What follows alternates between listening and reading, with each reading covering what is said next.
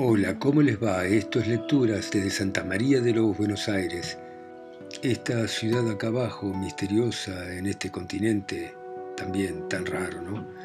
Y vamos a continuar con la lectura de Siddhartha de Hermann Hesse, y sigue de esta manera. Muchos de los viajeros, al ver a los barqueros, creían que eran hermanos a menudo se sentaban en un tronco por la noche junto a la orilla del río y en silencio oían o escuchaban el susurro del agua, que para ellos dos no era la corriente, sino la voz de la existencia, de la vida, de lo que siempre es y será. A veces sucedía que al oír ambos el río pensaban las mismas cosas, en una conversación de ayer, en un viajero cuyo destino y cuya cara les interesaba, en la niñez, en la muerte, y los dos en el mismo momento que habían escuchado del río algo bueno se miraban, pensando exactamente lo mismo, y se sentían felices ante la misma contestación por la misma pregunta. Algunos de los viajeros intuían que de la barca y de los barqueros emanaba algo especial. A veces sucedía que un viajero, después de haber observado la cara de los barqueros, Empezaba a contar su vida, sus pesares, confesaba sus pecados y terminaba pidiendo consejo y consuelo. En otras ocasiones les pedían permiso para quedarse con ellos una noche y así poder escuchar la voz del río. También ocurría que llegaban curiosos a los que les habían dicho que en ese lugar habitaban dos sabios, o magos, o santos. Los curiosos entonces preguntaban pero no recibían ninguna contestación y tampoco encontraban que fueran sabios o magos, y solo encontraban dos viejos amables que parecían extraños, seniles y mudos. Los curiosos se reían y comentaban entre sí la buena fe y lo necio de la plebe, que difundía rumores sin ningún tipo de fundamento. Nadie se entretenía en contar los años que pasaban. Un día llegaron unos discípulos de Gautama, del Buda, unos monjes que pidieron que los cruzáramos a la otra orilla del río. Nos enteramos por ellos que les había llegado la noticia de que el majestuoso estaba enfermo de gravedad y pronto moriría su última muerte humana para entrar en la salvación. No pasó mucho tiempo y otro grupo de monjes llegó hasta la barca y otro y más monjes y más viajeros que no hablaban de otra cosa sino de Gautama y su próxima muerte. De todas partes llegaba a la gente como atraída por arte de magia para presenciar la muerte del gran Buda, como si se tratara de ir a una gran campaña o a la coronación de un rey. Todos iban a ese lugar en donde debería suceder algo prodigioso, donde el más perfecto de ese tiempo debía entrar en la gloria. Durante esos días, Siddhartha pensaba en el moribundo, en el gran profesor, cuya voz había alertado a los pueblos, había despertado a miles de personas, en ese tono que también escuchó Siddhartha, igual que contempló su rostro sagrado. Pensaba en él como en un amigo viejo, Veía el camino de la perfección ante sus ojos y recordaba sonriendo las palabras que de joven le había dirigido a Gautama. Ahora le parecían palabras orgullosas e impertinentes. Las recordaba sonriendo. Hacía ya mucho que no se sentía separado de Gautama, cuya doctrina no había querido aceptar. No, el que realmente quiere encontrar y por ello busca no hay doctrina que pueda aceptar, pero el que ha encontrado ya puede aceptar cualquier doctrina, cualquier objetivo y camino. A este ya no lo separa nada de los miles restantes que viven en lo eterno y que respiran lo divino. Uno de esos días, cuando tanta gente peregrinaba hacia el Buda que moría, también lo hizo Kamala, que en otros tiempos fue la más bella cortesana. Hacía tiempo que se había retirado de su vida anterior había regalado su jardín a los monjes de Gautama y se había refugiado en su doctrina perteneciendo al número de amigas y bienhechoras de los peregrinos. junto con el pequeño Siddhartha, su hijo, se había puesto en camino al recibir la noticia de la próxima muerte de Gautama. Iban a pie, vestidos de manera sencilla. Con el chiquillo andaba por la orilla del río, pero se cansó pronto, quería regresar, comer, descansar. Lloraba y estaba impaciente. Kamala se tuvo que detener varias veces. El pequeño estaba acostumbrado a imponer su voluntad y Kamala debía darle consuelo y comida. El niño no entendía por qué tenía que hacer esa triste y penosa peregrinación con su madre hacia un lugar desconocido, hacia un extraño, pero que era un santo y se estaba muriendo. ¿Qué le importaba al chico que se muriese? Los peregrinos no estaban lejos de la barca de Vasudeva cuando el pequeño Siddhartha obligó a su madre a descansar otra vez. También Kamala estaba fatigada, y mientras el muchacho comía una banana, ella se sentó en el suelo, cerró los ojos y se dispuso a descansar. Pero de pronto dio un grito de dolor. El muchacho la miró asustado y vio como las mejillas de su madre estaban pálidas. Debajo de su vestido asomó una pequeña víbora negra que acababa de morder a Kamala. Los dos echaron a correr en busca de otras personas y pronto llegaron cerca de la barca. Allí se desplomó Kamala porque no pudo continuar en pie. El niño abrazó y besó a su madre mientras no paraba de gritar. También Kamala pidió socorro hasta que sus gritos llegaron a oídos de Vasudeva, que estaba junto a la barca. Se les acercó rápido, tomó a la mujer entre sus brazos y la llevó a la barca mientras el chico corría a su lado. Pronto llegaron a la choza donde se encontraba Siddhartha encendiendo el fuego de la cocina. Levantó la vista y lo primero que vio fue al chico, que le recordó de alguna manera extrañas cosas del pasado. Después contempló a Kamala, a la que reconoció de inmediato a pesar de estar desmayada en brazos del barquero. Entendió también que la cara del pequeño le llamó la atención, porque era su hijo, y el corazón le saltó en el pecho. Lavaron la herida de Kamala, pero ya estaba negra, y el vientre de la mujer se había hinchado. Le dieron a tomar una tisana. Poco a poco volvió en sí estaba acostada en el lecho de Siddhartha en la choza. A su lado inclinado estaba Siddhartha, el que la había amado tanto en otro tiempo.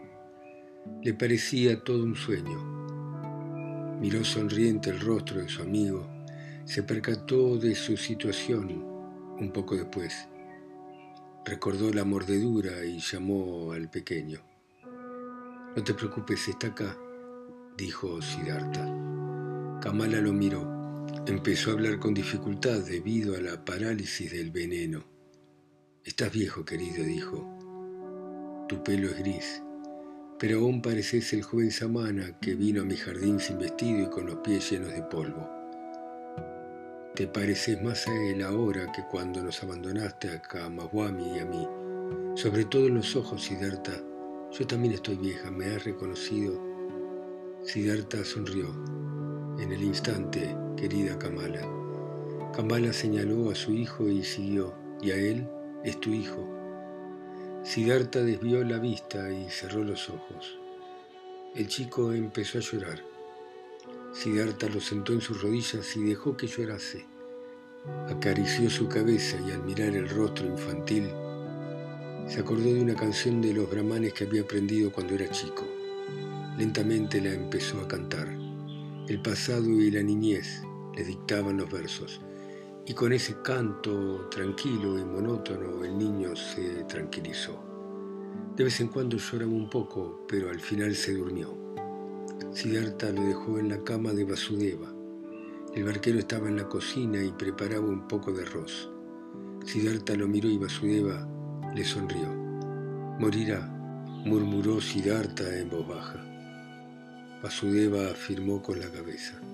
Su cara amable estaba iluminada por el fuego de la cocina.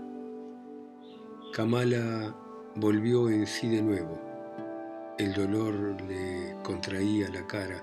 Los ojos de Siddhartha notaban el sufrimiento en sus mejillas y en su boca. Lo leía en silencio, esperando con atención, entregado al sufrimiento. Kamala se dio cuenta y buscó su mirada. Luego le dijo, Ahora me doy cuenta de que tus ojos han cambiado. ¿En qué conozco que sos Siddhartha? Lo sos y no lo sos. Siddhartha nada dijo. En silencio sus ojos miraron a Kamala. ¿Lo has conseguido? preguntó Kamala. ¿Encontraste la paz? Siddhartha sonrió y puso su mano sobre la de Kamala. Me doy cuenta, continuó Kamala, ya lo veo, yo también voy a encontrar la paz. La has encontrado, dijo Siddhartha susurrando. Kamala continuaba con la mirada fija en los ojos de Siddhartha. Pensó que había querido ir hacia Gautama para ver el rostro de la persona perfecta, para respirar la paz, y en vez de Gautama se había encontrado con Siddhartha. Pero todo había salido bien, como se hubiera visto al iluminado, al perfecto. Quería decírselo a Siddhartha, pero su lengua ya no le obedecía. Siddhartha la siguió mirando en silencio y notó cómo la vida se apagaba en sus ojos. Cuando el último dolor la estremeció y los veló, Siddhartha le cerró los párpados con los dedos. Durante mucho tiempo se quedó sentado mirando la cara de Kamala. Miró la boca vieja, cansada, los labios delgados y se acordó de que en la primavera de su vida la había comparado con una fruta abierta. Durante mucho tiempo leyó en el rostro pálido las arrugas del cansancio. Se llenó de esa imagen y vio su propia cara igual de blanca y marchita y a la vez pudo observar los dos rostros jóvenes de labios rojos, de ojos ardientes, y la sensación de presente y simultáneo lo llenó por completo con un sentimiento de eternidad. En ese momento sintió más profundamente que nunca el carácter indestructible de la vida, de la eternidad de cada instante. Cuando se levantó Vasudeva había preparado un poco de arroz, pero Siddhartha no tenía apetito. Prepararon un lecho en el establo donde estaba la cabra y Vasudeva se fue a dormir. Siddhartha en cambio salió y estuvo toda la noche delante de la cabaña escuchando al río que bañaba el pasado, rodeado a la vez de todos los tiempos de su vida.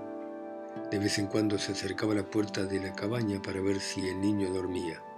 De madrugada, aún antes de salir el sol, Vasudeva salió de la cuadra y se acercó a su amigo.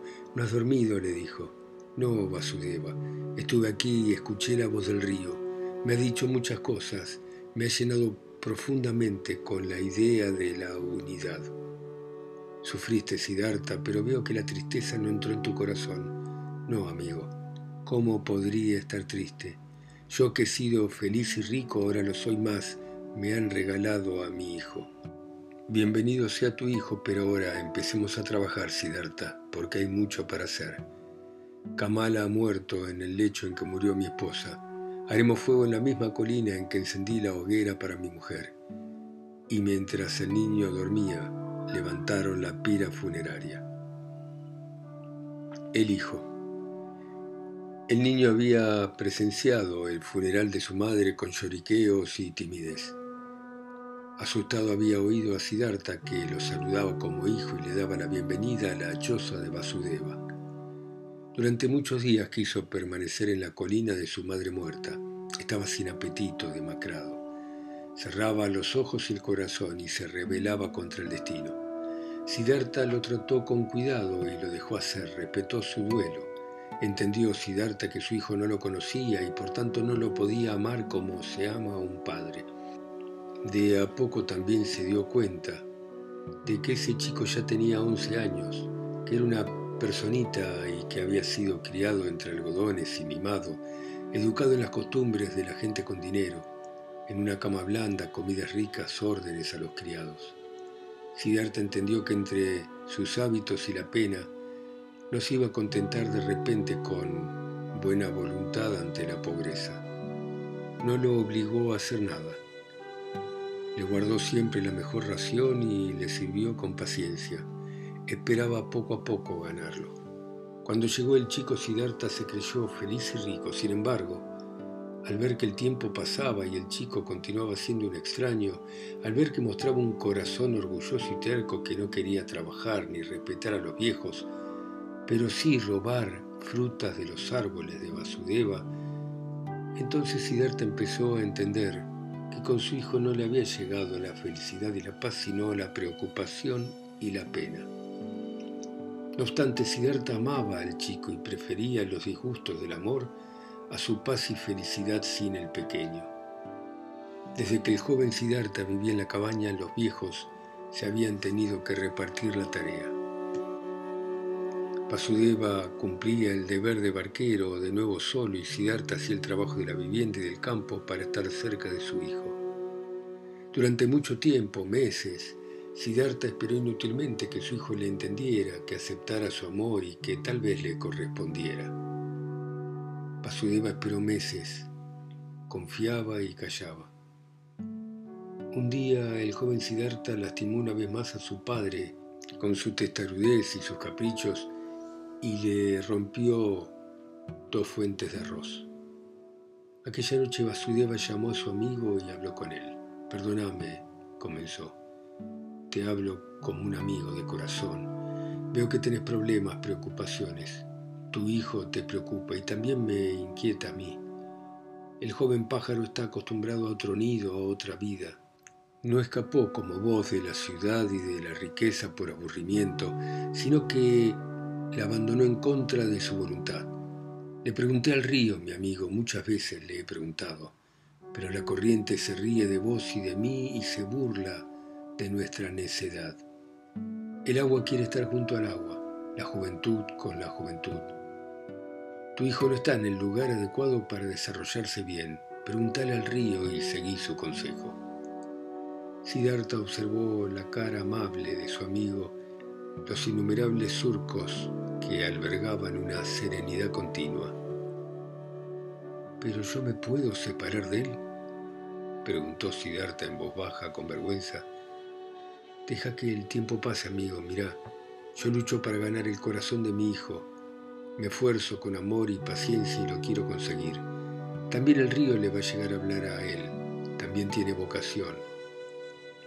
La sonrisa de Vasudeva fue más afectuosa, pero claro, también el pequeño tiene vocación y sirve para la vida eterna. No obstante, sabemos vos y yo qué vocación tiene, qué vida le espera, qué sufrimientos, qué obras. Sus dolores no van a ser pocos porque su corazón es duro y orgulloso y esas personas tienen que sufrir mucho, equivocarse muchas veces, cometer injusticia, pecar una y otra vez. Amigo, no educás a tu hijo, no lo obligás, no le pegás, no lo castigás. No, Vasudeva, no hago nada de eso, me lo imaginaba. No lo obligás, no le mandás, no le pegás. Y es que sabés que lo blando es más fuerte que lo duro, que el agua es más potente que la roca, que el amor es más vigoroso que la violencia. Te elogio. Sin embargo, no te equivocás pensando que no lo obligás ni castigás. No te atás con tu amor ¿No lo avergonzás día a día y le dificultás lo que hace con bondad y paciencia? ¿No obligás al chico arrogante y mimado a vivir en una choza con dos viejos que se alimentan de bananas y para los que un plato de arroz es un bocado exquisito? Lo que pensamos nunca podrá ser lo que él piensa. Igual que nuestro corazón viejo y quieto lleva otra marcha que no es la que lleva su corazón. ¿No crees que ya fue bastante castigado con todo? Siddhartha bajó la cabeza preocupado y en voz baja le preguntó, ¿qué me aconsejas? Vasudeva siguió. Llévalo a la ciudad, a casa de su madre. Allí estarán los criados, déjalo con ellos. Y si no los hay, llévalo a casa de un profesor, no por lo que le pueda enseñar, sino para que esté junto con otros chicos de su edad en ese mundo que es el suyo. Nunca lo pensaste. Vos lees mi corazón, dijo Siddhartha. Lo pensé varias veces. Pero ¿cómo puedo trasladarlo a ese mundo si tiene el corazón débil? No se volverá disoluto, no se perderá entre el poder y los placeres, no va a repetir los errores de su padre, no se hundirá para siempre en el samsara. La sonrisa del barquero se iluminó y oprimió suavemente el brazo de Siddhartha para decirle, Preguntale al río, amigo, escucha su risa. ¿Crees que vos cometiste esas necesidades para ahorrárselas a tu hijo? ¿Acaso podés protegerlo contra el samsara y cómo? ¿Con oraciones, advertencias, con doctrina? ¿Olvidaste totalmente aquella historia, la del hijo de un brahman llamado Siddhartha que me contaste acá? ¿Quién ha protegido del samsara al samana Siddhartha? ¿Quién de la codicia, de la necedad, del pecado? ¿Lo pudo custodiar la piedad de su padre? Los profesores que le advertían su propio conocimiento, su búsqueda, ¿qué profesor o qué padre consiguieron evitar que él mismo viviera la vida, que se ensuciara con la existencia, que se cargara de culpas, que bebiera el brebaje amargo, que encontrara su camino? ¿Acaso crees que ese camino se lo podías ahorrar a alguien? Quizá a tu hijo porque lo amás y desearías ahorrarle penas, dolor y desilusiones, aunque te murieras diez veces por él no conseguirías apartarlo lo más mínimo de su destino. Jamás Vasudeva había hablado tanto. Siddhartha se lo agradeció con amabilidad, preocupado, regresó a la cabaña y durante mucho tiempo no logró conciliar el sueño. Vasudeva no le había dicho nada que antes no hubiera reflexionado y advertido, pero era una idea que no podía poner en práctica. El amor hacia el chico era más fuerte que el conocimiento de la realidad. Su cariño era más fuerte que el miedo a perderlo. ¿Se había preocupado antes tan profundamente por algo su corazón? Jamás había amado con tanta ceguera a una persona, nunca había sufrido tanto por nadie, encontrándose desgraciado y feliz al mismo tiempo.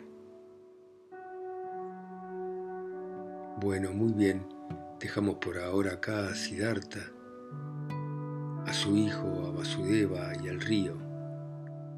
Y seguiremos mañana ustedes escuchando en sus países, ciudades, continentes o islas mi voz acá sola y lejos en Santa María del Buenos Aires. Chao, hasta mañana.